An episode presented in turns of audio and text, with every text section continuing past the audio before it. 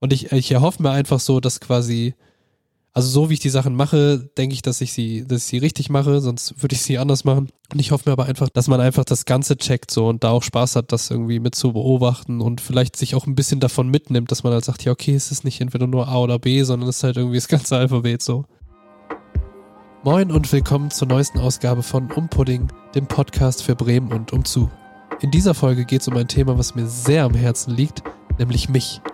Wir haben uns gedacht, dass wir uns von Zeit zu Zeit mal selber vorstellen, damit ihr die Leute hinter dem Podcast auch mal kennenlernt. Gut, oder? Wir reden darüber, wer ich eigentlich so bin, warum ich in Bremen lebe und ganz viel über Musik. Viel Spaß mit der Folge.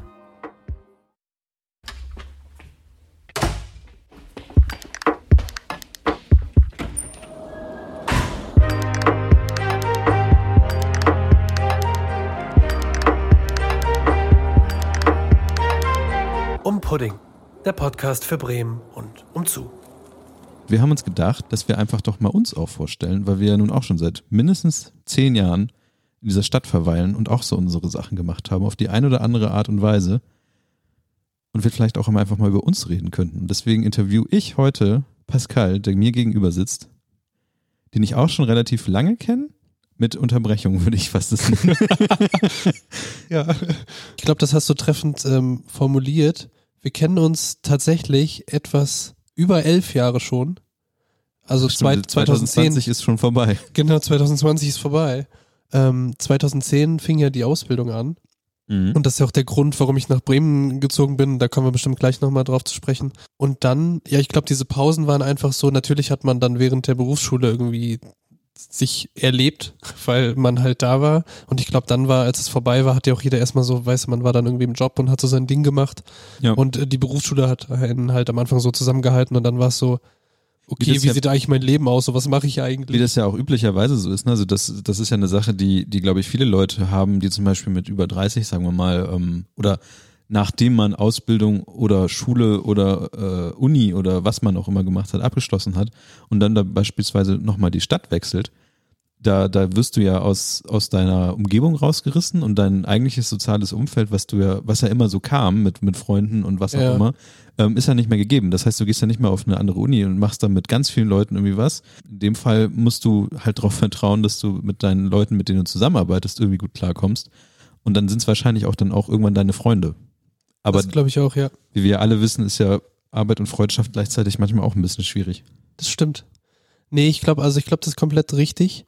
Ähm, und für mich war es natürlich damals aber auch ein Segen, weil ich bin ja hergezogen, ähm, ohne irgendjemanden zu kennen. Also es war ja tatsächlich, vielleicht, vielleicht kann ich da nochmal kurz ausholen. Natürlich. Also ich wohne seit, ähm, ich glaube, August, nee, Ende Juli 2010 in Bremen. mhm. Ähm, aufgewachsen bin ich in Rheinland-Pfalz, in Mayen, in der Nähe von Koblenz. Das kennen die meisten dann schon wieder. Ich habe neulich, Koblenz? ich hab neulich festgestellt, dass ich mich mit Westdeutschland echt schlecht auskenne. Das ist okay. Weil ich kenne mich auch mit Ostdeutschland. Nee, Moment. Vielleicht kenne ich mich, ich weiß, glaube ich, mehr, wo in Ostdeutschland was abgeht, als in Westdeutschland. Aber egal. Krass. Aber Koblenz, ähm, ich weiß, dass es ein, eine Stadt gibt, die Koblenz heißt, aber ich könnte sie jetzt nicht auf der Karte verorten. Da treffen Rhein und Mosel aufeinander. Hm. Das ist krass. Ähm und da war die Bundesgartenschau 2000, weiß ich nicht. Das war auch krass. Ich war nicht da, aber Okay. Aushängeschild. Genau, da habe ich ähm, 18 Jahre meines Lebens äh, gewohnt und äh, gelebt und bin dann mit ähm, irgendwie so ein, zwei Monaten 18 sein von dort weggezogen ähm, für eine Ausbildung Mhm. zum äh, Mediengestalter. Und dann ist es Bremen geworden, was so nie geplant war, weil ähm, für mich war einfach nur die Hauptsache, ich wollte halt weg. Und äh, deswegen habe ich mich auch random überall beworben. Also ich hatte auch gar keine Ahnung von den Städten. Ne? Ich war einfach so, ja, also als ich mich beworben habe, war ich ja 17, ne? Aber wo holt man sich denn dann diese, diese, also gibt es da irgendwie eine Plattform, wo man sagt, äh, Mediengestalter in Deutschland? Ich, ich, ich frage mich das bis heute, wie ich das eigentlich gemacht habe. Ich weiß nicht mehr. Ich glaube, ich habe einfach ähm, größere Städte eingegeben und dann danach Ausbildungsplätzen gesucht. Und deswegen habe ich mich auch, also ich habe mich irgendwie Berlin, Hamburg, Stuttgart, Okay. Köln, über, wirklich überall beworben. Und du wolltest eine größere Stadt. genau, ich wollte auf jeden Fall in eine, also äh, in Mayen, da wo ich groß geworden bin, ist halt, ist eine Kleinstadt so, also ist auch schon ein Städtchen, ähm, aber halt mit den ganzen umliegenden Dörfern, die dazu zählen. Ne? Das ist Ja, nicht ja. so Ist ja ähnlich wie bei Bremen. Vielleicht hast nicht so dieses richtige äh, Stadt- oder hier halt Großstadtgefühl. Und für mich war halt klar, ja, ich will irgendwie so, also es wäre kein Schritt gewesen, irgendwo hinzuziehen, wo weniger los ist, ne? Sondern ich wollte auch schon so ein bisschen raus und ein bisschen Mhm. Trubel und deswegen war halt hauptsächlich Städte. Ähm, und mir war aber tatsächlich egal, wo ich lande. Also es hätte auch Koblenz werden können. Nee, das wäre mir zu nah an der Heimat gewesen. Ah, okay, weil das, das, war ist ja, ein Kriterium, okay, genau. alles klar. Äh, Köln zum Beispiel habe ich mich, glaube ich, auch nicht bewo- beworben, weil das auch noch zu nah dran ist. Also für mich war halt auch entscheidend, okay, ich will auch irgendwie so ein bisschen äh, Distanz haben, so aus, Mhm. aus diversen Gründen. Aber das, äh, das war eigentlich das einzige Kriterium. Das lief dann erst gar nicht so gut. Ähm, also so irgendwie aus Berlin, Hamburg etc. gab es halt mehrere Absagen und da war ich schon so, ah, Mist. Mhm. Ähm, ich hatte einen Ausbildungsplatz sicher in meiner Heimatstadt, da wollte ich aber eigentlich nichts machen. ja, so, ja, ne? klar. Dazu noch eine kleine schöne Anekdote, die habe ich dir auch, glaube ich, schon mal erzählt. Als ich dann den Ausbildungsplatz in Bremen hatte, habe ich den halt abgesagt in meiner Heimatstadt. Und da kam wirklich innerhalb von Sekunden eine Antwort zurück. Also ich habe halt ganz höflich geschrieben, so nochmal bedankt und so und gesagt, dass ich das aber halt leider ausschlage, ausschlagen muss. Innerhalb von Sekunden kam dann eine Antwort, einfach so ohne Begrüßung und irgendwas, kam einfach nur so, fuck, das war mein Favorit. und ich war so, äh, musste das erstmal einordnen und war so, Falsch Okay, ich glaube, die wollte nicht an mich so. Ne? Einfach nur das. Ja. Und ich weiß gar nicht. Und ich weiß gar nicht, ob ich darauf noch geantwortet habe, dann so aus Joke. Ähm, weil ich nicht, dass Ja, er das irgendwem schicken muss und das kommt jetzt nicht an, weil er das irgendwie vercheckt hat so. Ja. Ähm, genau, also da, da wollt, da hätte ich in der Ausbildung anfangen können, dann hätte ich wahrscheinlich so Zeitungsannoncen gestaltet oder so. Mhm. UPIA. ähm, und dann äh, habe ich aber eine Einladung bekommen ähm, nach Bremen, was äh, ganz cool war. Und ich wusste halt von Bremen nur, dass hier irgendwo die Bremer Stadtmusikanten rumstehen. So, ne? Ansonsten war das so, keine Ahnung, wie groß, klein Bremen Mhm. ist. Ich habe auch tatsächlich, spannenderweise, das würde ich heute wahrscheinlich anders machen, gar nicht geguckt, wie sind die Städte so, weißt du? Ich habe einfach nur, den Mhm. Namen kenne ich, da bewerbe ich mich so, ganz egal, was da ist. Genau, und dann war ich irgendwann hier im Juli, dann tatsächlich auch Anfang Juli. Und die Ausbildung fing ja im August an. Das heißt, es gab auch so ein bisschen Zeitdruck an dem Tag, wo ich dieses ähm, Kennenlernen und so ein bisschen Probearbeiten und Bewerbungsgespräch oder so hatte. Habe ich dann tatsächlich morgens auch schon drei Wohnungen angeguckt, so falls das was gibt. Krass. Dann war ich irgendwie dann bei, ähm, bei Art und Weise damals, habe ich ja die Ausbildung gemacht. Und da war dann klar, dass ich, ähm, dass das irgendwie alles ganz gut war. Und dann hat man den, den, äh, den Vermietern auch schon gesagt, so ja, das könnte was geben. Und dann kam irgendwie ein paar Tage später, als ich dann wieder zu Hause war, kam der Anruf, dass das klappt. Und dann, ähm, dann bin ich irgendwie auch innerhalb der nächsten zwei, drei Wochen dann nach äh, Bremen gezogen. Wir haben ja auch so eine ähnliche Geschichte von ähm, Sandra geschildert bekommen, dass sie halt auch nach Bremen gekommen ist. Also in der letzten Folge ist die Folge mit Sandra, dass sie am Anfang Bremen irgendwie nicht so, also sie hat nicht viel von, sie dachte wirklich Bremen, oh Gott, was ist denn, was ist denn das? Und dann aber erst so nach und nach in die, also weil das erste, was man bekommt, wenn man mit dem Zug an, anreist, mittlerweile ist es ja ein bisschen eindrucksvoller, was man von Bremen sieht, aber eine Zeit lang war ja wirklich echt der erste Eindruck vom Zug aus nicht gut und dann wird's auch nicht besser und dann wird's irgendwann besser. Und das ist ja wirklich das, was viele Leute von Bremen sehen und auch viel Angst dann bekommen, wenn sie dann hierher ziehen, dass sie dann irgendwie dann denken und unvorbereitet sind, Mist, wo bin ich denn hier gelandet? Und du bist ja wirklich auch in so eine Ecke gezogen, weiß ich ja von dir. Ja. Immer noch die, die lustigste oder die schönste Küche, schönste kleinste Küche, die ich je gesehen habe. Aber du bist ja in die Bahnhofsvorstadt dann gezogen.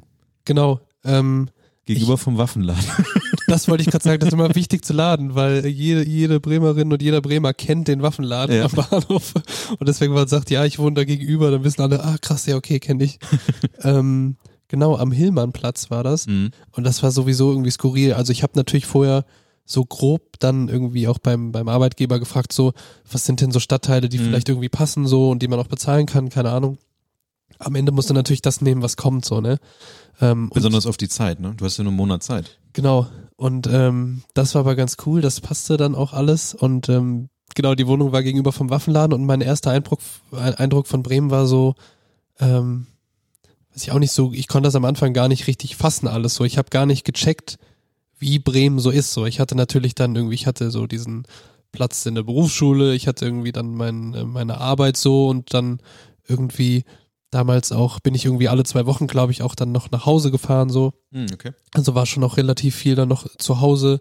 Und ich glaube, das hat auch bestimmt so ein, zwei Jahre gedauert, bis ich Bremen so ein bisschen gegriffen bekommen habe. So, ne, ich weiß noch ganz am Anfang bin ich einfach super oft mit dem Fahrrad irgendwo hingefahren, weil ich dachte, ja, mal gucken, was hier so geht. so, wie sieht das denn hier aus? Und dann war ich irgendwann so hinten bei der Uni und so und war so, ist das eigentlich noch Bremen so? Das war so.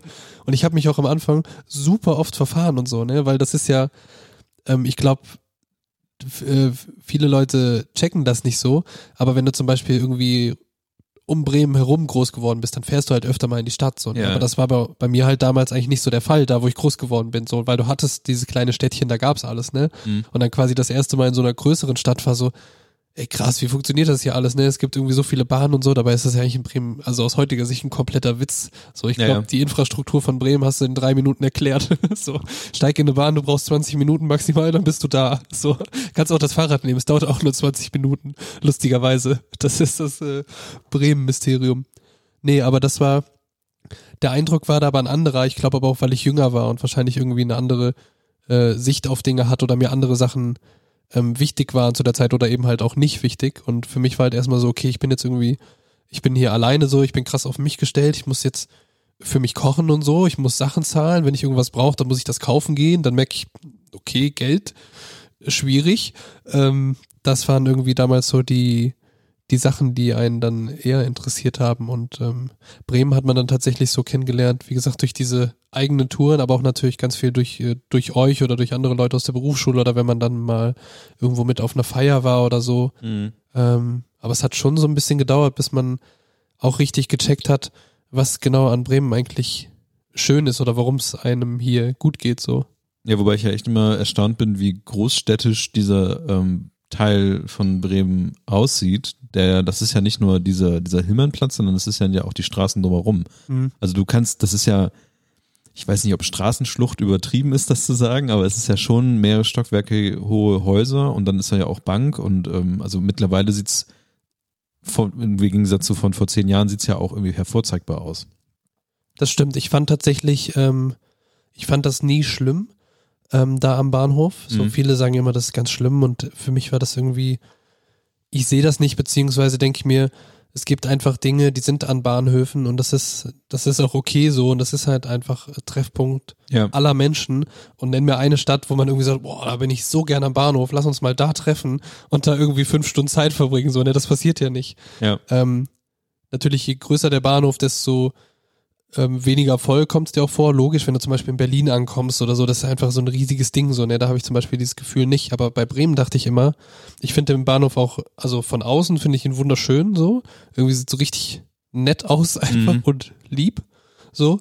Und ähm, ich hatte aber auch nie was gegen den, äh, den Skateplatz da früher. Ich fand das eigentlich ganz cool, so dass irgendwie so, ähm, ich glaube, weil es auch damals viele schon so ein bisschen gestört hat. Und das ist ja was, was ich manchmal mag, wenn es quasi, ja weiß ich auch nicht, also Grenzen überschreiten im positiven Sinne ist oder dass halt verschiedene Sachen aufeinandertreffen und man guckt, okay, was passiert hier eigentlich und man muss sich gegenseitig so ein bisschen aushalten. So, da bin ich auch immer, mhm. bin ich auch immer dafür.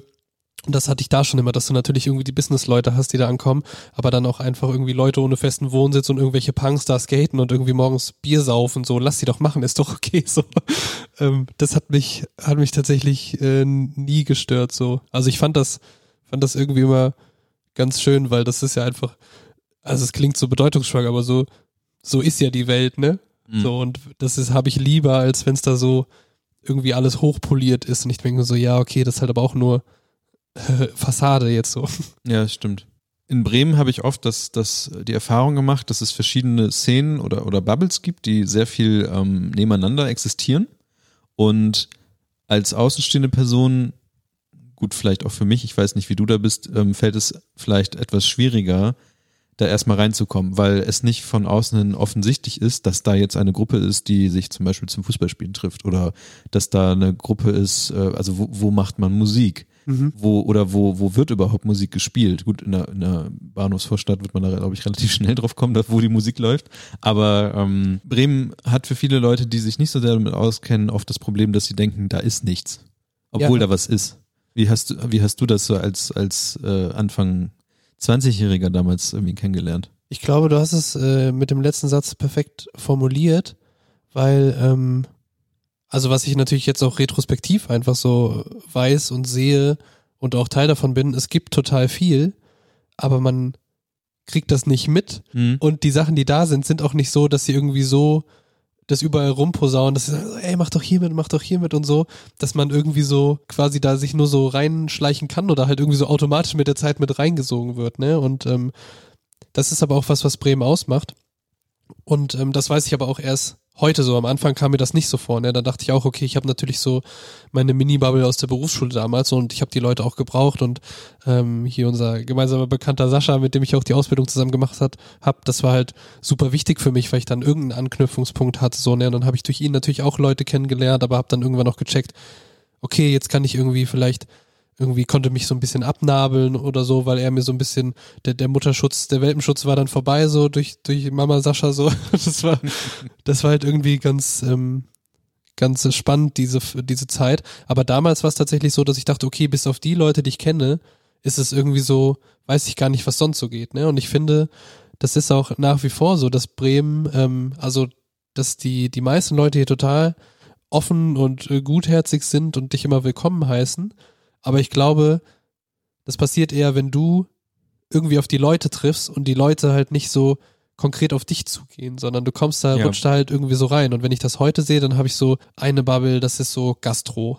Dann habe ich irgendwie so eine Bubble, das ist so ähm, Fußball. Dann gibt's halt so eine Mini-Musik-Bubble, wo Bremen aber, glaube ich, nochmal noch mal eigener ist. Okay. Ähm, weil ich zum Beispiel, also jetzt kurz anderes Thema angeschnitten, ich habe, glaube ich, die wenigsten HörerInnen aus Bremen selbst. Okay. Und ich habe auch das Gefühl, dass jede Stadt so ein bisschen so ein Ding hat, worauf es so steht oder was da musikalisch läuft und so. Und ich habe zum Beispiel, was ich glaube, dass ähm, oder was ich auch miterlebe, dass in Hannover zum Beispiel, ist das ganz anders. Also würde ich in Hannover wohnen und hätte das so gemacht wie die letzten Jahre, hätte ich wahrscheinlich die meisten Hörer in, in Hannover. Mhm. Und Bremen ist aber irgendwie so, das ist halt auch wieder das Ding, weißt du, jeder hat so seine eigene Suppe und aus der wird schön gegessen. Und was bei dem anderen da irgendwie da als, als Essen steht, da guckt man vielleicht mal so drauf, aber man isst trotzdem die eigene Suppe weiter so.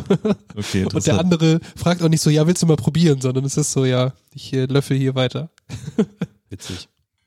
Aber was waren denn dann die ähm, Anknüpfungspunkte, wo du eingestiegen bist? Kannst du das irgendwie so benennen? Weil das hört sich ja tatsächlich, also du hast gerade drei Sachen benannt. Das ist einmal Fußball, einmal äh, Musik und einmal ähm, Gastro. Wobei ich Gastro mich jetzt gerade etwas erstaunt, aber Tatsächlich hängen die auch alle äh, zusammen. okay. Also ich habe ja, ähm, ich habe in meiner Jugend und Kindheit halt immer, wir waren immer auf dem Bolzplatz so, ne? Mhm. Verein war irgendwie nie so meins, das fand ich doof, weil es da auch zu viel um, äh, da war einfach zu viel Ehrgeiz dabei, ne? Also aber dann irgendwann so ungesunder Ehrgeiz und alle sind schlecht drauf, wenn man mal ein Spiel verliert und ich dachte so, ja, ist doch egal. So, morgen halt neu, so. Okay, ja. Ähm, das war nie so meins. Und ähm, dann haben wir damals irgendwann mit so ein paar Leuten so eine Fußballgruppe gegründet, die es bis heute noch gibt. Also die ist jetzt irgendwie schon über zehn Jahre alt und alle Mitglieder haben sich irgendwie 500 Mal ausgetauscht und es kommen auch immer neue dazu und man hat auch den, den Ort gewechselt. Aber das war so ein Punkt, wo man natürlich auch dann neue Leute einfach kennengelernt hat. Darüber habe ich ja zum Beispiel auch Kevin irgendwann kennengelernt. Okay. So, weil er irgendwann mal dabei war, da haben wir uns, doch, da haben wir uns erst kennengelernt und auch ein bisschen geschnackt und so und dann natürlich auch über Musik unterhalten. Ähm, und dann ist quasi diese Freundschaft erst entstanden, aber auch durch den Fußball. Und durch Kevin hatte ich dann natürlich aber wieder andere Connects so in diese Musikecke und beim Fußball waren aber dann auch Leute, die zum Beispiel in der Gastro arbeiten, so irgendwie Ah. Arthur, der das, äh, wie heißt es, Cocoon in der Neustadt macht zum Beispiel. Und so, und dann kommt man halt da so hin und dann irgendwie habe ich ähm, früher, als ich, früher damals, nee, ich bin auch relativ viel umgezogen und ähm, im, als ich im Viertel gewohnt habe und auch heute noch, bin ich halt super gern ins Litfass gegangen, auch immer zum, zum Werder gucken oder einfach so.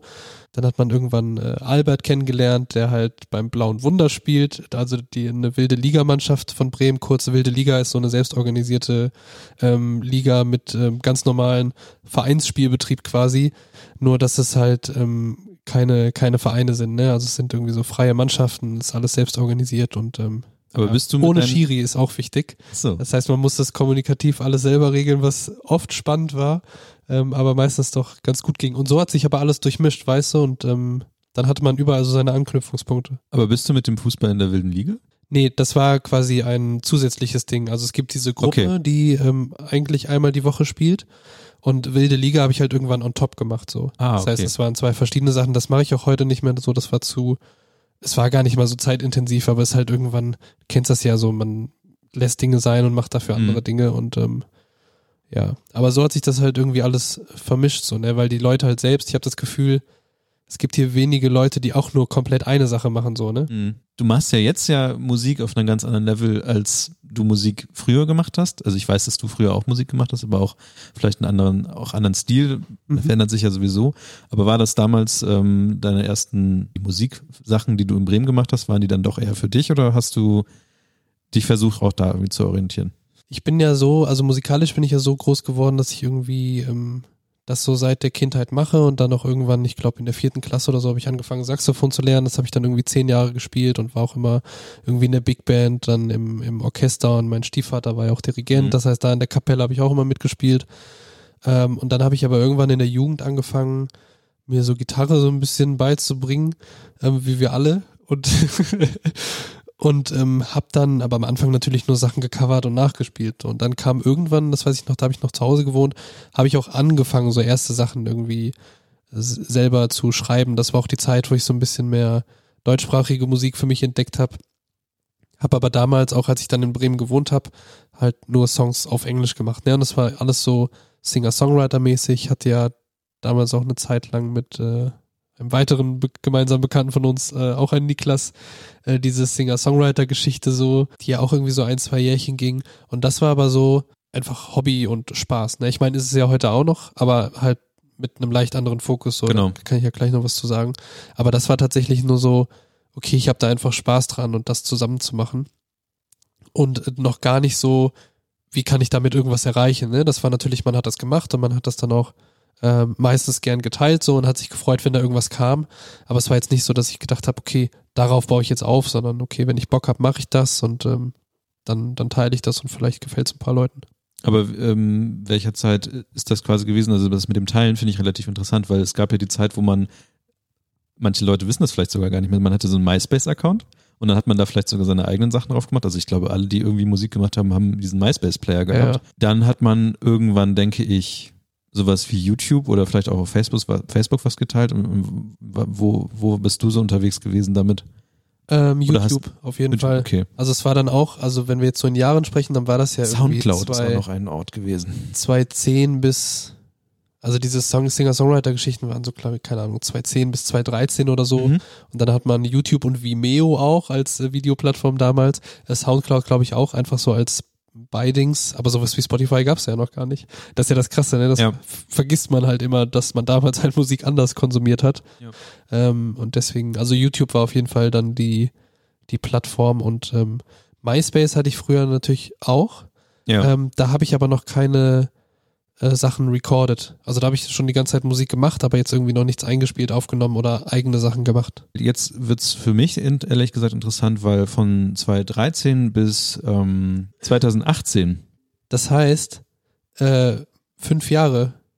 Irgendwie, irgendwas ja. zwischen vier und fünf Jahren. Das heißt, fünf Jahre später ähm, habe ich dich halt dann angeschrieben und habe gefragt, und ich weiß gar nicht mehr warum. Ich wusste, dass du irgendwie mit, mit Kevin da irgendwie am Machen bist. Aber fünf Jahre später habe ich dich halt gefragt, ob du nicht mal Gast sein möchtest beim gefährlichen Halbwissen. Und ich glaube auch so ein bisschen, weil ich wusste, dass du musikalisch jetzt so ein bisschen mehr unterwegs bist. Also das war, glaube ich, so das Hauptthema. Mhm. Auch ein bisschen Musik. Aber natürlich auch dann die Verbindung zu Kevin. Das heißt aber, dass du dann fünf Jahre für mich unterm Radar warst und mich würde natürlich interessieren, was, was ist passiert. Pascal, was hast du eigentlich gemacht die ganzen Jahre? Du hättest dich aber melden können. Aber wir reden ja hier von 2013 bis 2018. Ja, genau. Okay, aber diese fünf Jahre, ja, das war eine ganz äh, spannende Zeit. Natürlich, mein fünf Jahre, da passiert ja alles. Ja. Ähm, vor allem, wenn du irgendwie so Anfang, Mitte 20 bist, dann ähm, ist da einiges los. Und es war tatsächlich, also musikalisch auch jetzt, um darauf wieder zurückzukommen, war dann so, dass ich irgendwann entschieden habe, ich habe keine Lust mehr, Sachen auf Englisch zu machen, also Texte auf Englisch zu schreiben, weil ich oft beim Schreiben schon das Gefühl hatte, okay, es, es ähm, ist zwar, es hat den gleichen Sinn am Ende und meint das Gleiche, aber es ist nicht 100% das, was ich eigentlich sagen will, so weißt du, und wenn ich zum Beispiel, es gibt vielleicht manche Sachen, die kannst du nicht eins zu eins übersetzen, so als wenn ich sie dir jetzt irgendwie auf Deutsch ins Ohr knalle, mhm. dann hast du halt keine Chance wegzuhören das hatte ich vorher immer das Gefühl, dass das oft passiert und das ist ja, glaube ich, auch so. So, dass wenn irgendwo Musik läuft und die ist halt nicht in deiner Muttersprache, dann bist du so, oh ja, das ist ja ganz nett so. Und die könnten halt den größten Quatsch singen, wie wenn du als Kind irgendwie Musik hörst und checkst dann als Erwachsener so, Gott, was habe ich eigentlich damals gehört? So. ähm, das heißt, das ist auf jeden Fall passiert und das war, glaube ich, auch so 2013, als ich das entschieden habe, dass ich ähm, nur noch auf äh, Deutsch Musik machen möchte und äh, vor allem auch alleine Musik machen möchte. Ähm, das war quasi auch ein ganz bewusster Schritt. Die Entscheidung zu treffen war eigentlich ganz leicht. Was nicht so leicht war, war zu gucken, ja gut, wie mache ich denn das eigentlich jetzt Ja, so, klar. weil das ist ähm, schon eine krasse Umstellung. Ähm, weil es natürlich anders klingt, weil du weißt, okay, jetzt versteht jeder sofort alles und ich auch wirklich, glaube ich, so bestimmt drei, vier Jahre gebraucht habe, wahrscheinlich noch bis heute, obwohl nee, mittlerweile würde ich sagen, ich habe schon so meinen mein Stil gefunden, auch wenn der Genre unabhängig ist. Ähm, aber ich habe wirklich ein paar Jährchen gebraucht, um zu checken, wie wie geht das eigentlich für mich so, ne, auf Deutsch und was klingt cool, was finde ich irgendwie, was finde ich schön, was finde ich irgendwie nicht so gut, wie kann ich da irgendwie mein eigenes Ding mit reinbringen. Das heißt, ähm, musikalisch hat auf jeden Fall das ähm, dann die ganze Zeit stattgefunden, da irgendwie, und das geht ja nur durch Probieren so, ne? Du machst halt Songs und manche sind gut, manche sind kacke, dann guckst du irgendwie, okay, bring ich da noch viel Gitarre mit rein, lass ich die komplett weg und schnapp mir irgendwie ein anderes Instrument oder so.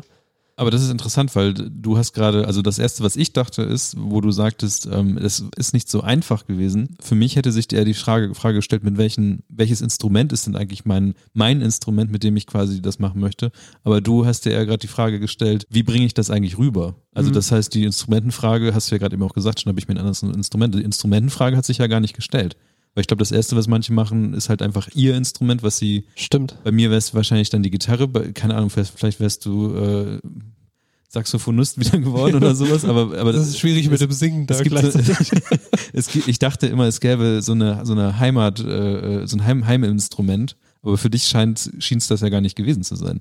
Das ist ganz spannend, das habe ich so tatsächlich noch nie gesehen, aber du hast natürlich komplett recht, dass das so ein bisschen andere Herangehensweise ist. Was, was aber auch passiert ist, so sag ich mal, während dieser Experimentierphase in den Jahren, dass ich halt immer mehr in diese äh, Beat-Richtung auch gegangen bin. Ne? Also ich habe vorher natürlich viel mit Gitarre gemacht ähm, und dann habe ich aber irgendwann angefangen, dann fing es an mit so leichten Elektro-Sachen, so ein bisschen minimalmäßig, weil da funktioniert Gitarre auch noch gut Mhm. mit so, weißt du, wenn du einfach so eine durchgehende Kick irgendwie da hast ähm, und so ein bisschen Summer Vibe, I don't know, so Sachen machen kannst, ist relativ einfach. War dann irgendwann auch so einfach, dass ich dachte, nee, das reizt mich irgendwie nicht. Das ist so Copy-Paste, dann machst du irgendwie acht Takte Intro, dann hast du 16 Takte Part, dann machst Ja, du irgendwie ja. einmal kurz Bass raus und dann geht's wieder los. Dachte ich so, nee, kann ich auch, kann ich auch sein lassen. Und äh, diese Instrumentfrage hat sich tatsächlich nie gestellt, sondern die ist einfach auch so äh, organisch gewachsen. Liegt vielleicht aber auch daran, dass ich in dem Sinne nicht das Instrument hatte, ne? Mhm. So, ich habe natürlich Saxophon ist wä- wäre so mein Instrument, aber das hat ja in der Musik, die ich dann selber gemacht habe, nie eine Rolle gespielt, weil ich ja auch eben auch entweder singe oder rappe. Und dann kannst du ist einfach Saxophon fehl am Platz, so außer du hast eine Pause, wo du kurz was spielst und dann stellst du es wieder hin und benutzt weiter deinen Mund. Genau, das heißt, das Schwere war tatsächlich nur das, das Inhaltliche und so die, die Ausdrucksweise und alles, was drumherum passiert. Und das ist ja bis heute auch noch so, da bin ich einfach nicht, nicht festgelegt so. Also ich glaube schon, dass es auf jeden Fall beatlastiger geworden ist alles und das ist ja auch über die Jahre gewachsen, ähm, dass das schon jetzt so ein Grundpfeiler von meiner Musik ist.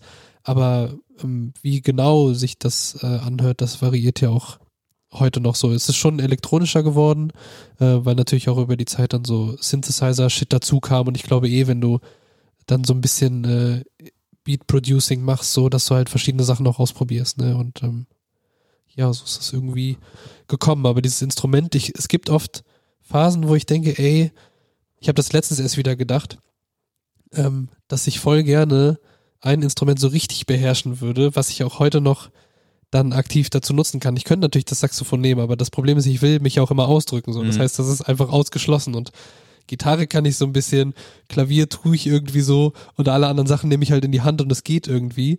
Aber es ist so, ich kann jetzt nicht sagen, ich beherrsche dieses Instrument so und das ist oft auch irgendwie cool, äh, das sagen zu können, weil es ja trotzdem geht. Das ist dann das Coole daran, aber es ist auch oft uncool, weil ich natürlich manchmal dann Ideen habe, wo ich nicht genau weiß, wie mache ich das denn jetzt eigentlich? Und dann ist viel rumprobieren, was auch in Ordnung ist, weil du dann zwischendurch irgendwas Neues entdeckst, aber es wäre halt auch geil, einfach sagen zu können, ich setze mich ans Klavier und das, was ich in dem Moment im Kopf habe, was ja auch meistens spontan kommt, oder bei mir zumindest, einfach direkt umsetzen zu können. Ja, aber das okay, ist ja. dann immer so, äh, such, such und find, so, ne? Und dann hast du es halt irgendwann. Das geht auch, aber das ist so, was ich irgendwie, wenn man auch so überlegt, was würde ich denn gerne noch erreichen, so für mich selber, dann wäre das eine Sache, die da irgendwo noch, ähm, noch rumschwirrt, die ich gerne können würde.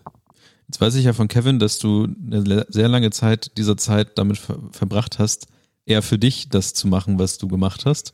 Und ähm, Kevin immer wieder versucht hat, ähm, dich auf eine, nicht auf eine Bühne, aber vor der imaginären äh, virtuellen Bühne quasi zu setzen und zu sagen, geh damit raus und versuch das irgendwie doch jetzt mal an Leute zu bringen. Ähm, und ich weiß ja auch von dir, dass du sehr viele Jahre, also manche Lieder ja auch sehr, sehr alt sind oder vielleicht auch sogar Version 4 oder was auch immer.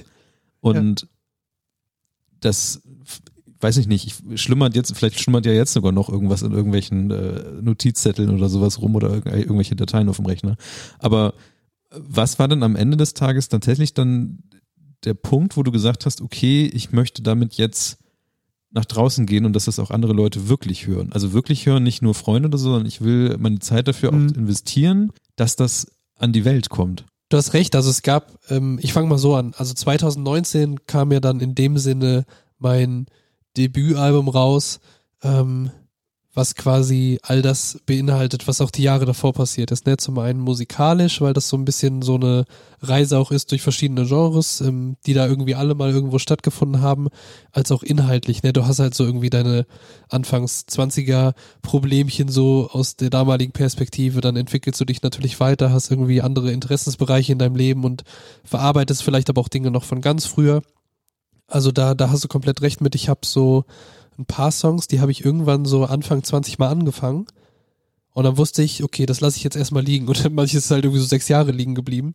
Ähm, und dann habe ich es aber irgendwann fertig geschrieben. Und ich kann dir nicht genau erklären, wie es dazu gekommen ist. Aber es war einfach so, dass ich dann so 2017, 2018, 2019, ja eher 2018, 2019 dann so alles ergeben hat, dass ich gedacht habe, okay, irgendwie kann ich das jetzt alles, also alle alle einzelnen Zettelchen zusammenlegen und dann wird da irgendwie ein, ganzes Ding draus.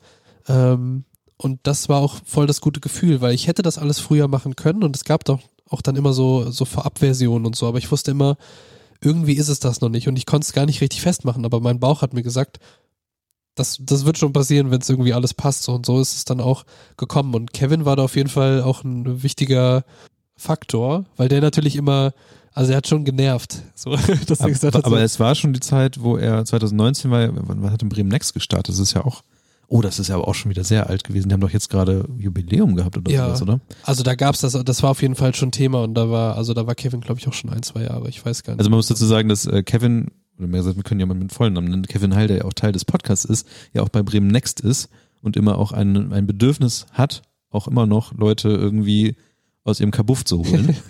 ja. Und das immer mit dir auch versucht hat. Ja, genau.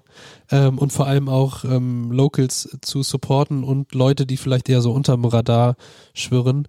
Ähm, genau, also Kevin war da ganz wichtig und er hat ja tatsächlich, als wir uns kennengelernt haben und dann noch so ein bisschen darüber gesprochen haben, hat er auch schon immer gesagt, ja, mach, aber hau auch raus, so, ne?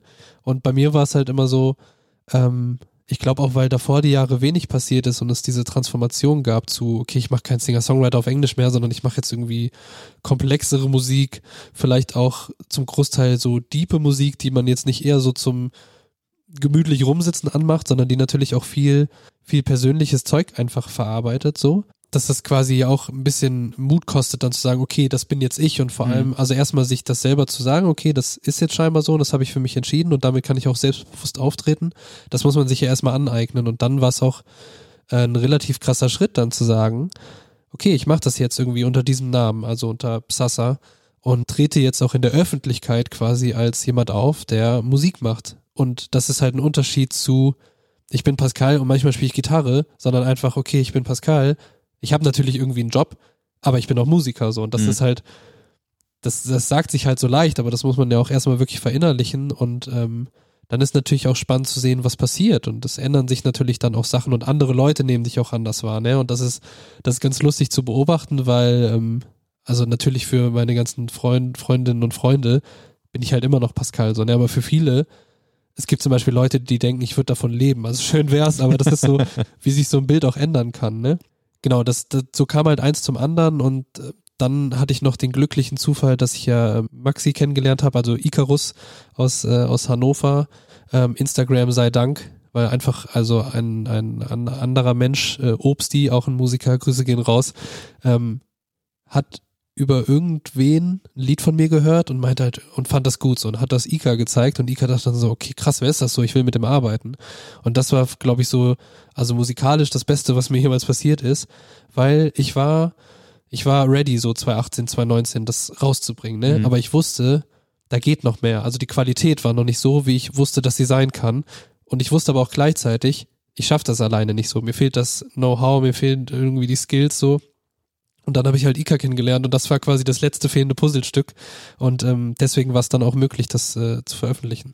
Und ich glaube, das ist ja genau der Punkt, an dem man dir das auch wahrscheinlich abnimmt und Leute denken, du lebst davon, weil das eine gewisse Art von Professionalität irgendwie gibt. Also ich war, also die Musikvideos, die du ja auch gemacht hast, die ähm, Entscheidungen, die dahinter sind und und auch der Wille, äh, Geld zum Beispiel auch. Also es ist ja ist ja leider so, ne? Komplett. Du musst halt du musst halt auch Geld ausgeben, um um irgendwie was dann wieder zu bekommen. Das unterscheidet, glaube ich, dann tatsächlich auch so ein bisschen den den endgültigen Willen. Also das ist ja quasi so wie so ein Ja, Besiegeln ja. des Schicksals, dem man sagt, gut, ich gehe da jetzt auch rein und Ja, genau. ähm, wenn das nichts wird, dann dann habe ich aber zumindest das Beste getan, damit es besser sein könnte. Und ich glaube, das unterscheidet wirklich dann die Leute, die zu Hause zwar sehr gut produzieren wahrscheinlich, aber das eher dann bei Soundcloud oder die das halt eher dann doch vielleicht für sich machen und Mhm. du bist dann irgendwann diesen, ja, besiegeln ist glaube ich dann wirklich damit der Punkt, Ja, wo genau. man sagt, da, jetzt geht's dann auch rein. Ja, nee, das ist richtig. Und vor allem, das war dann auch so der Punkt, wo man gesagt hat, okay, ähm, auch wie gesagt unter diesem Namen und ich trete jetzt als Musiker auf, ähm, dass man natürlich da auch entschieden hat, ich möchte natürlich, dass es mehr Leute erreicht, so, ne? Weil ich irgendwie merke, dass, dass es mir viel gibt und weil ich das schön finde und mich da perspektivisch sehe, aber auch merke, dass es den Leuten was gibt, so, ne? Das ist halt krass, wenn ihr dann, also das, ich weiß noch, als das Album dann rauskam, wie ähm, enthusiastisch ich einfach jeden Tag war, weil ich gesehen habe, so, also am Anfang, Zahlen sind ja eh immer so eine Sache, ne? Und das verändert sich ja auch über die Jahre. Aber es war so, ey, das haben jetzt irgendwie schon 100 Leute gehört und so, ich bin wirklich ausgerastet, ne? Und dachte so, krank, überleg dir mal einfach, 100 Leute hören das, ne? Und dann kriegst du irgendwie so Nachrichten von Leuten, die du nicht kennst, die dich einfach so anschreiben im Internet und sagen so, ey, das hat mir da gerade voll und voll geholfen. Ich weiß noch nicht wieso, aber irgendwie habe ich so das Gefühl, dass das so die Sachen sind, die ich gern ausgesprochen hätte, aber ich habe es irgendwie die Worte nicht gefunden und ich bin so, Digga, krass. Vor allem, weil, weil ich das ja in erster Linie das ist ja was Egoistisches so. Ich mache das ja nur für mich so, ne? Und ähm, Ja. also das ändert sich natürlich auch, weil also im Debütalbum hat man erstmal so die letzten zehn Jahre, glaube ich, bis bis dato habe ich damit eigentlich verarbeitet so, ne? Und dann ist danach erstmal so, okay, cool, das jetzt das jetzt weg so und dann hast du ja nicht irgendwie direkt die nächsten Sachen, die anstehen. Mhm. Ähm, ich würde trotzdem sagen, dass immer noch sehr, sehr von mir heraus äh, ist, was ich alles mache, aber natürlich kommt es über die Zeit auch dann dazu, dass ich mir überlege, was sind denn generell, also man denkt dann vielleicht mehr in Thematiken als in eigenen Problemen oder äh, Bedürfnissen oder Gefühlen, was auch immer. Ja, und du hast ja auch eine zweite Person jetzt noch mit dabei, Ähm, mit der du arbeitest. Genau. Und dann können äh, natürlich Leute da noch mehr mit anfangen. Und ähm, bei, bei Ika ist tatsächlich so, dass, ähm, ja, wir machen das schon alles zusammen, aber es ist noch auch nach wie vor so, dass ich halt sagen kann, okay, ich mache irgendwie, so die Beats sind, wenn es äh, welche von mir sind, dann sind die immer so zu 80, 90 Prozent fertig und wir machen dann noch Feintuning und ähm, Texte hatte ich früher tatsächlich auch immer schon fast äh, ready. Mhm. Jetzt ist es ganz oft so, dass wir das auch zusammen machen, ne? Weil Ika halt auch immer immer gute Ideen hat und so andere andere Perspektiven nochmal gibt und ähm, ich mittlerweile aber auch die Sicherheit habe, sagen zu können, ey, wir gehen da mit einer Skizze hin und dann kommen wir mit einem Song wieder raus, so, ne? Und früher war ich halt immer so, ähm, was glaube ich auch ähm, zu dem passt, was du eben sagtest, was so in Investments in die Musik angeht und so. Ich bin halt jemand, der dann gerne auch plant und für sich das Beste rausholt, was er, was er machen kann. Und Mhm. dafür nehme ich aber auch in Kauf, dass Sachen länger dauern. So, das war halt noch nie mein Problem, dass ich dachte, okay, jetzt schnell raushauen, weil jetzt passt es. Das würden dir wahrscheinlich äh, so Marketing-Experten und Labels würden dir das empfehlen, so. Ähm, mach viel Output so, damit Leute irgendwie immer was zu tun haben. Aber ich denke mir so, nee, ich scheiß da drauf, so. Ich mach das in, in meinem Tempo. Ähm, weil dann ist es auch langfristig, glaube ich, habe ich da mehr von. Ich glaube, man kann sich so entscheiden, okay, hau ich permanent raus und erreiche dadurch irgendwas oder sage ich, ich lasse mir, ich nehme mir die Zeit, die ich brauche und hau's dann raus, wenn ich es fühle und dann kann ich aber auch sagen, ich werde es nie doof finden, weil ich will halt nicht Sachen anhören und sagen so, ja, okay, da hätte man vielleicht noch das und das so ähm, und das das geht mir auch bis heute nicht so, dass ich das denke, sondern ich kann irgendwie alles, was seitdem veröffentlicht wurde, kann ich anhören und denken, ja, ist Killer, so. Ist die Corona-Zeit für dich, weil du hast ja, ah, wann, wann kam das Album raus? 2019? Das war Mhm. doch eher Sommer oder ich weiß es gar nicht mehr. Ich glaube, es war äh, September oder so. Ich ja, also auf jeden Fall relativ spät, also sagen wir mal so, im, im äh, März 2020 war, war so für mich der letzte Arbeitstag in, in, in einem Büro. Ja, same. Und, und ähm, was mich interessieren würde, ist, wie, weil du hast ja dann nicht die Möglichkeit gehabt, ein Album zu promoten, wie es auf klassische Art und Weise irgendwie passieren würde. Also du hattest zwar natürlich dann einen Auftritt auch im, in, einer, in einer Radioshow bei Bremen Next und so, das, das kann man ja alles machen, aber das ist ein, es ist kein, wenn man jetzt irgendwelche Bands sich anguckt, die, die leben natürlich davon, dass sie bekannt werden durch Auftritte auf, irgendwelchen Festivals, Ja. Vorbands oder was auch immer. Aber du hast ja auch schon vorher irgendwie, du hast ja so deine, deine, deine Leute um dich gesammelt übers Internet und bist damit dann wahrscheinlich auch einfach so weitergegangen und reingerutscht. Hast es vielleicht in dem Fall auch gar nicht so, also ich vermute es mal, gar nicht so schwer gehabt, mit Corona und mit dem Nicht-Auftreten können und sowas umzugehen. Ja. Du hattest einmal einen Auftritt bei Bremen Next auch, der ja irgendwie digital war. Also ein Mhm. Livestream, aber äh, wie, wie, wie hast du so die, die letzten Jahre kennengelernt und hast du, glaubst du, dass du da irgendwie eine Stärke durch hast? Äh, ich glaube, da kommen natürlich wie immer auch mehrere Sachen zusammen. Ähm, also zum einen ist komplett richtig, dass ich ähm, noch eher digital stattfinde, was aber auch bewusst eine Überlegung ist, weil ich halt auch ein kleiner Scheißer bin so. kleiner Schisser. Ähm, und da wieder auch diese Ansprüche habe, dass ich weiß, okay, wenn ich irgendwas live mache, so, dann will ich halt das für mich beste Ding rausholen, so, ne? Und ich, mir reicht es nicht, mit einem Mikro auf der Bühne zu stehen und meine Beats äh, quasi mit der Leertaste anzumachen oder drüber was zu tun. So, das kann man machen, aber ich habe so quasi drei, viel, Breminale 3 Meter Bretter wäre jetzt, ähm, würde ich natürlich auch machen, so Ja, gar keine okay. Frage, mit Kusshand. ähm, aber es hat ja einen anderen Flair, als würdest du quasi mit einer, was weiß ich, ich weiß ja nicht, ich weiß gar nicht, wie, ich wü- wüsste nicht, wie deine Musik live aussehen würde. Ähm, ich glaube, das perfekte Setting ist nicht zu hell. also, das, also mein, mein Traumsetting wäre äh, spät abends im Sommer. Auf jeden Fall, also dass man halt auch immer noch mit Shirt draußen stehen kann. Ähm, und entweder geht die Sonne gerade unter oder sie ist schon untergegangen, aber es ist noch nicht stockdunkel.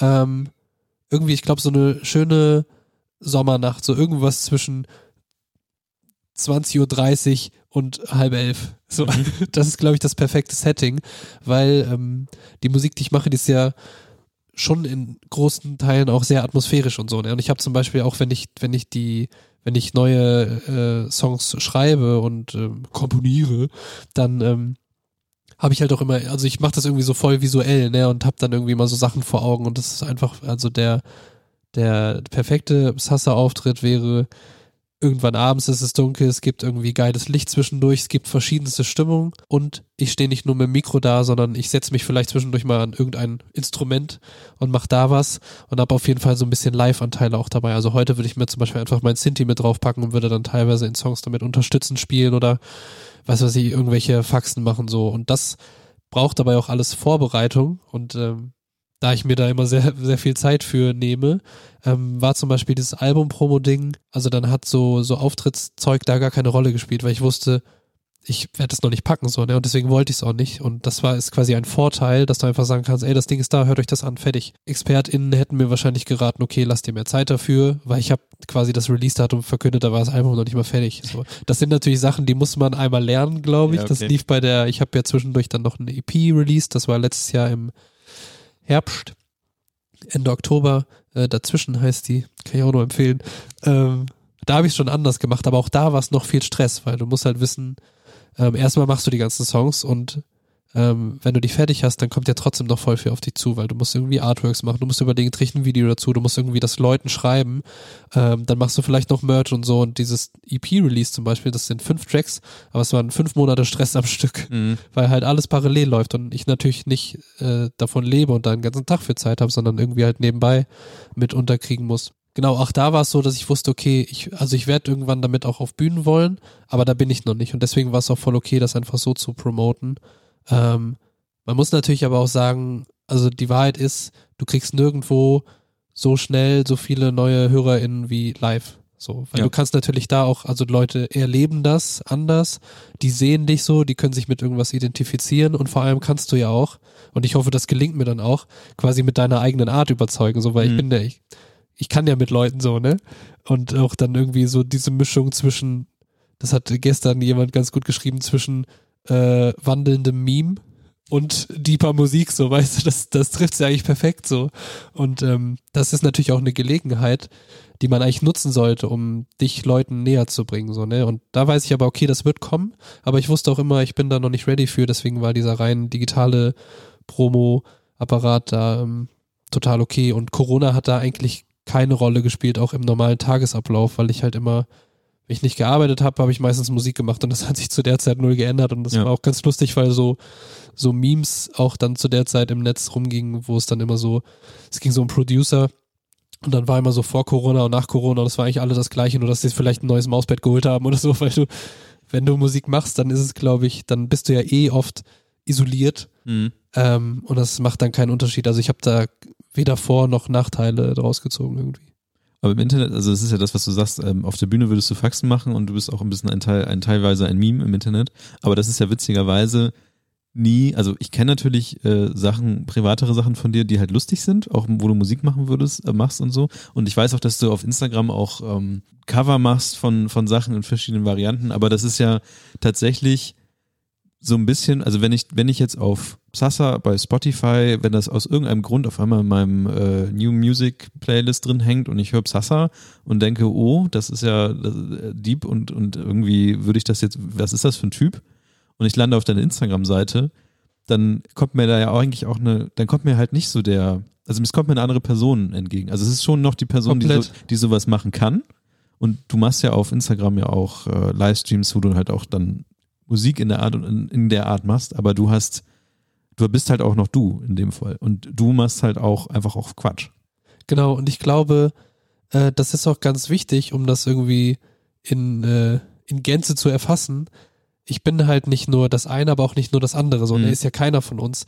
Äh, aber ich glaube, dass es da auch, ich glaube, dass man meine, also dass man mich als Person besser versteht, wenn man natürlich alle Facetten kennt. Und ich glaube, dass man dann auch einen anderen Eindruck von der Musik hat. Und ich glaube, was, was, ich glaube sehr viel, wie ihr merkt, ähm, was halt wichtig ist zu checken, dass Musik für mich einfach ein Ventil ist für bestimmte Sachen, ne? Und das war halt früher oft Sachen, die man dann irgendwie verarbeiten musste so und die natürlich irgendwie auch schwer waren. Also es fällt mir nicht leicht, einen fröhlichen Song zu machen, weil ich dann denke, ich habe gar keinen Bock jetzt einen Song zu machen. Mir geht's ja gut so, ne? Und es mhm. ist nicht so, dass ich Musik nur machen kann, wenn es mir schlecht geht. Ähm, ganz im Gegenteil.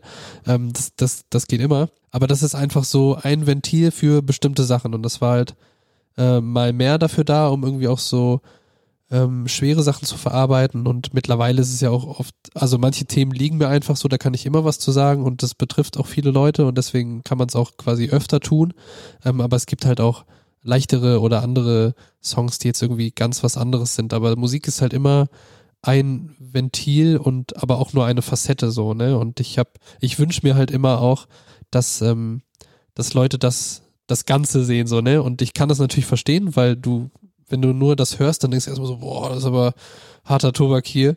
Und dann, wie gesagt, dann guckst du auf Insta und dann tanze ich irgendwie zu Britney Spears so. Und dann denkst du so, was ist denn da los? Aber auf der anderen Seite, da sind wir auch wieder beim Anfang ein bisschen, da treffen halt Sachen aufeinander und dann mhm. passiert halt immer Spannendes. Und ich denke mir so, das ist ja auch so ein bisschen, ähm, entgegen bestehender Normen und so sein. Weißt du, das ist einfach, ich kann irgendwie, ich kann mir so Space Buns machen, also diese Spice Girls Frisur und kann dabei Metal hören, wenn ich will.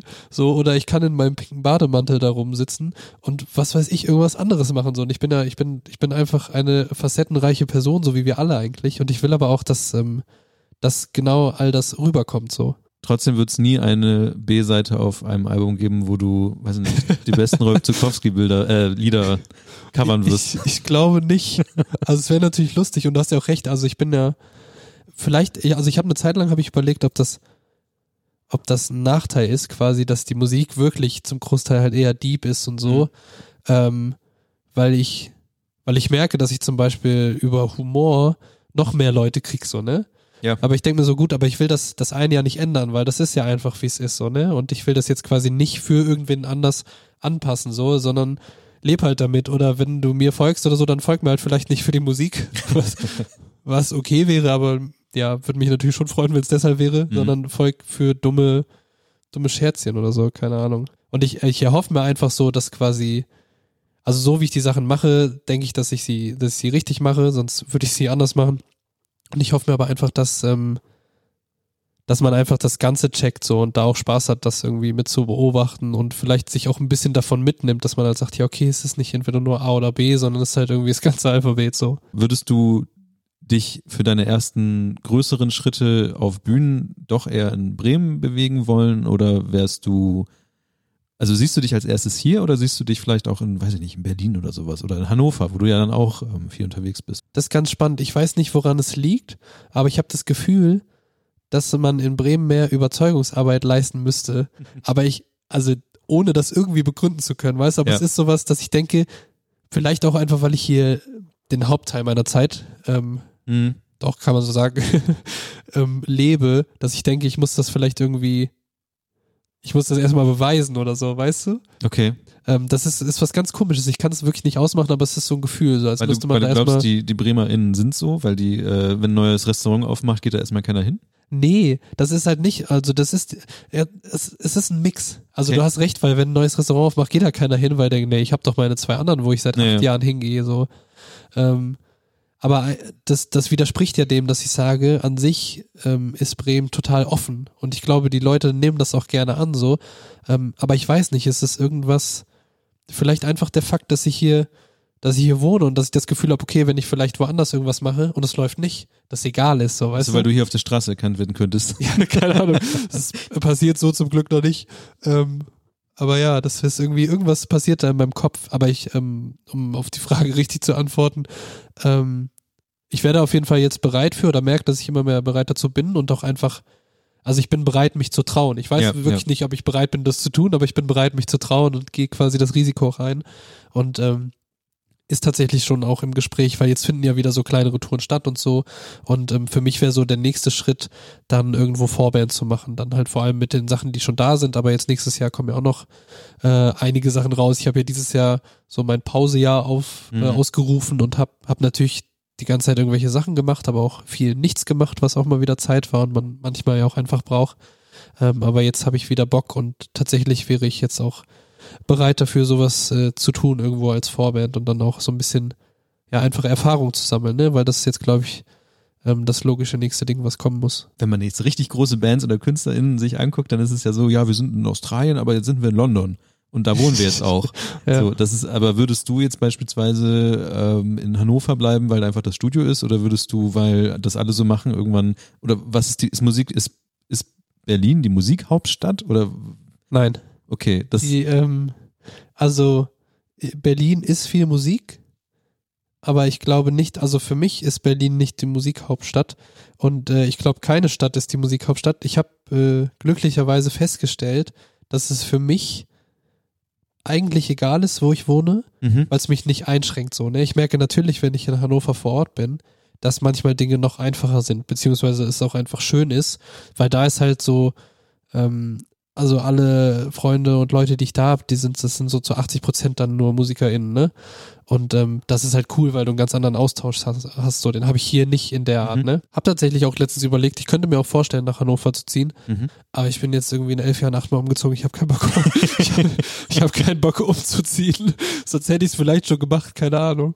Ähm, und einfach, ich glaube, es wäre praktischer, weil ich natürlich auch näher bei, bei IKA wäre so. Ähm, andererseits würde mir hier natürlich auch viel fehlen. Und ähm, zum Glück ist Bremen-Hannover jetzt nicht so die Welt. Und ähm, ich habe vor ein paar Jahren immer gedacht, ich müsste nach Berlin, weil ich glaube, du machst da schneller Connections. Also das ist, glaube ich, Fakt. Mhm. Ich kriege aber auch äh, von vielen Leuten mit, die aus Berlin wieder weggehen, die auch Musik machen, weil sie sagen, ey, es ist einfach, also Berlin ist grundsätzlich stressig für mich, für einen längeren Zeitraum. Ähm, und ich glaube, du hast dann natürlich ähm, viele Möglichkeiten, aber du hast auch einfach ähm, viel, viel mehr Leute. Das heißt, am Ende kommt es vielleicht aufs Gleiche raus. Und für mich ist es schöner, einfach zu wissen, ey, ich habe hier so meine Basis, dann kann ich da und da hingehen. Mhm. Und ich habe ja auch verschiedene Verbindungen zu anderen MusikerInnen aus anderen Städten und so. Und das, ich glaube, heutzutage ist es vielleicht nicht mehr so wichtig, irgendwo vor Ort zu sein. Weil ich denke mal, guck mal, wenn ich in Bremen, wo es vielleicht noch einfacher wäre, wenn man sich mal engagieren würde, irgendwie ein Publikum aufzubauen.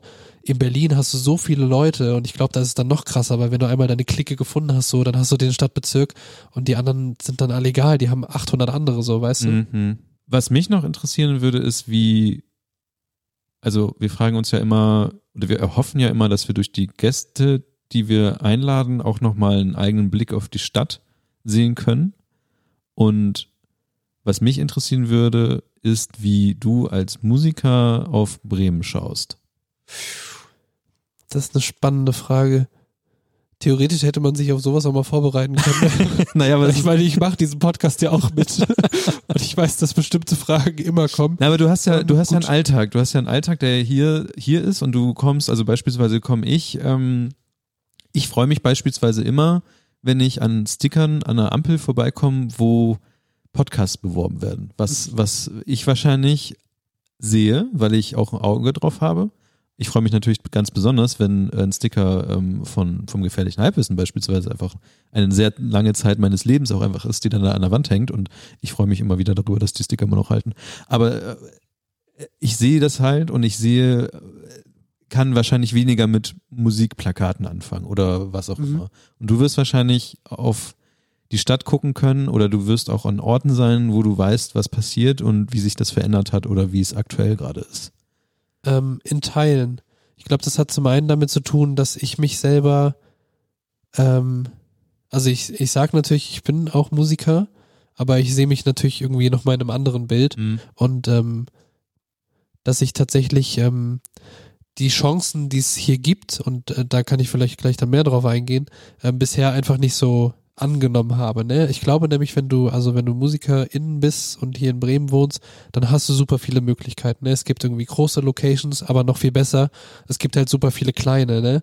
Du hast ja irgendwie, also keine Ahnung, das Pustorf Studios oder so kannst du hinfahren. Du kannst irgendwie ins Lagerhaus, du kannst vielleicht im Magazinkeller unten was Kleines machen. Du kannst irgendwie weiß ich nicht, was gibt's denn noch? Es gibt so viele. Meisenfrei gibt's Meisenfrei und es gibt überall so klein, es gibt irgendwie noch so einen Club, der heißt Orange. Wahrscheinlich kommst du auf so 40 bis 50 Orte, mhm. wo du kleine Sachen machen kannst, so.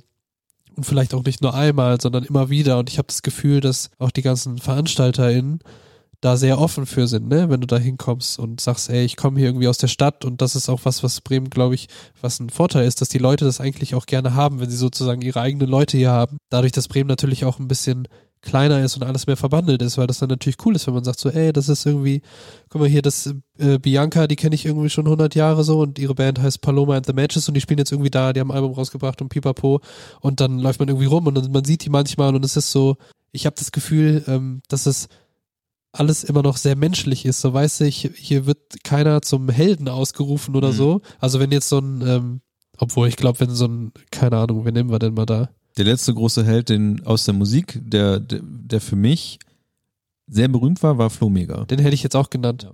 Und auch da glaube ich aber, dass zum Beispiel, also wenn er in Bremen rumläuft, dann ist es natürlich cool und so, aber ich glaube, die Leute sehen halt immer noch, ey, das ist einfach Flo Mega so. Und das mhm. ist jetzt nicht irgendwie der Gott so, der da rumläuft. Aber ich glaube auch, weil er diese bestimmte Art natürlich auch mitbringt. Mhm. Ne? Und ähm, also ich glaube, das geht in Bremen sehr gut. Man müsste die Chancen nur annehmen, die sich einem äh, bieten.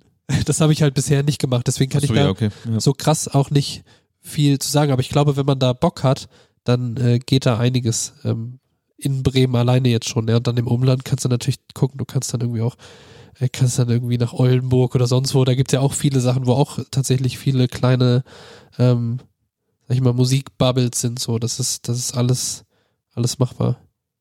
Und wenn du jetzt privat unterwegs bist, was, wie siehst du da Bremen? Äh, Bremen ist die beste Stadt der Welt. nee, wirklich. Keine Ahnung, ich habe noch nicht alle gesehen. Aber ähm, ich merke immer wieder, ähm, also auch nach über elf Jahren, geht's mir immer gut, wenn ich wieder in Bremen bin, wenn ich woanders war. Egal wie schön das war. Zum Beispiel Hannover auch richtig schön. Hannover auch total äh, underrated und ähm, wird immer so als hässliche Stadt abgetan. Aber auch da wieder, nenn mir eine Stadt, die keine hässlichen Ecken hat, sondern ist wie diese Bahnhofsdiskussion so. Ähm, und ähm, also Hannover mag ich auch richtig gerne. Spannenderweise auch ein ganz anderer, also die Menschen da sind irgendwie so ein bisschen anders. Ähm, aber in Bremen ist es so, dass, keine Ahnung, ich liebe das, ich liebe viel Wasser in Bremen so, ne? Und das habe ich gemerkt, das ist mir auch immer wichtig in Städten. Ich brauche ich brauch Wasser irgendwo in der Nähe. Und wir haben natürlich die Weser hier, wir haben auch den Werdersee. Wenn man ein bisschen mit dem Auto fährt, ist man am Meer. Aber allein, dass ich von, äh, von meiner Haustür aus aufs Rad steigen kann und zehn Minuten später in einen See springen kann, ist doch so geil. Mhm. So, und vor allem irgendwie so, was ich mir immer denke, ist alles for free. So, du kannst einfach dahin fahren, das kostet nichts. Du hast so Sachen wie die Breminale, das kostet nichts irgendwie. Und du kannst dich an Osterdeich setzen, ist alles geil einfach. Und das ist so dieses, ähm, wir hatten jetzt auch bei den, bei den anderen Gästen das auch schon immer so. Es ist irgendwie die perfekte Größe. Mhm. Ähm, die Leute hier sind total offen und äh, herzlich und irgendwie, ich finde, Bremen ist auch sehr kreativ. So. Also so die Bubbles, in denen ich hänge, habe ich so das Gefühl, das sind immer Leute, Ja, Die- nee, definitiv. Also, die, die wollen irgendwas machen und die haben irgendwie so Ideen und ähm, gucken auch, dass sie die irgendwie so zum, zum Legen bringen, egal ob die das dann irgendwie schaffen oder nicht, aber das ist so, da ist irgendwie immer so ein Antrieb da, was für die Stadt auch zu machen, so weißt du, dass nicht jeder so sein eigenes Süppchen kocht, haben wir heute auch schon zweimal gehabt, sondern halt irgendwie tatsächlich die zwei Leute sich dann mal treffen und zusammen eine Suppe kochen. Ähm, das ist irgendwie ganz schön und ähm, ja, Bremen ist einfach so richtig äh, zu Hause geworden für mich. So, Mhm. ich bin jetzt nicht so krass ortsgebunden, weil also zu Hause ist bei mir eher so ein Gefühlsding. Ähm, also es kann auch in Hannover sein, in Berlin nicht. Das kann ich ganz klar sagen, das ist zu stressig. Ähm, aber so, wenn es mir gut geht und wenn so das Umfeld passt irgendwie, dann fühle ich mich zu Hause und das ist in Bremen halt immer der Fall. Und ich bin ja jetzt auch, wie ich eben schon meinte, in den über elf Jahren, die ich hier bin, bin ich irgendwie sieben, acht Mal umgezogen. Das heißt, ich habe auch schon sehr viele Ecken gesehen und ähm, das war immer gut so. Und ähm, ich habe, hab, wie gesagt, einmal überlegt, ob ich irgendwie auch nach Berlin muss, aber ich habe bisher nicht das Bedürfnis, irgendwie aus Bremen wegzugehen. So, und glaubt, man könnte auch jederzeit wieder herkommen. Und auch wenn ich so andere, mit anderen Leuten spreche und so, dann mache ich halt auch immer Werbung für Bremen und sag so, hey, Bremen ist einfach, ist perfekt. So, du hast bisschen Großstadt, du hast aber auch irgendwie deine Ruhe und du kannst ja jederzeit irgendwo anders hin und dann kommst du wieder, aber dann bist du halt einfach wieder zu Hause. ich danke dir für diese kleine, diesen kleinen Einblick, weil ich muss sagen, ich weiß ja, was eigentlich noch alles, äh, über was man alles noch hätte reden Ja, ja, können. klar. Aber ähm, irgendwann ist halt auch der Rahmen von dem von dieser Folge gesprengt. Und wir haben es ja auch gemacht, so wie es eigentlich immer laufen sollte. Ich glaube, wir hatten so eine Mini- Stichwort äh, Vorbereitung, aber ich glaube, am Ende haben wir die komplett verlassen und haben halt einfach ein äh, Gespräch geführt, wie es ja auch der Sinn dieses Podcasts ist. Ne? Ich finde es auch schön, dass man mal die, die Leute dahinter kennenlernt ähm, und freue mich dann auch sehr auf die, auf die Folgen mit euch, die dann vielleicht irgendwann kommen.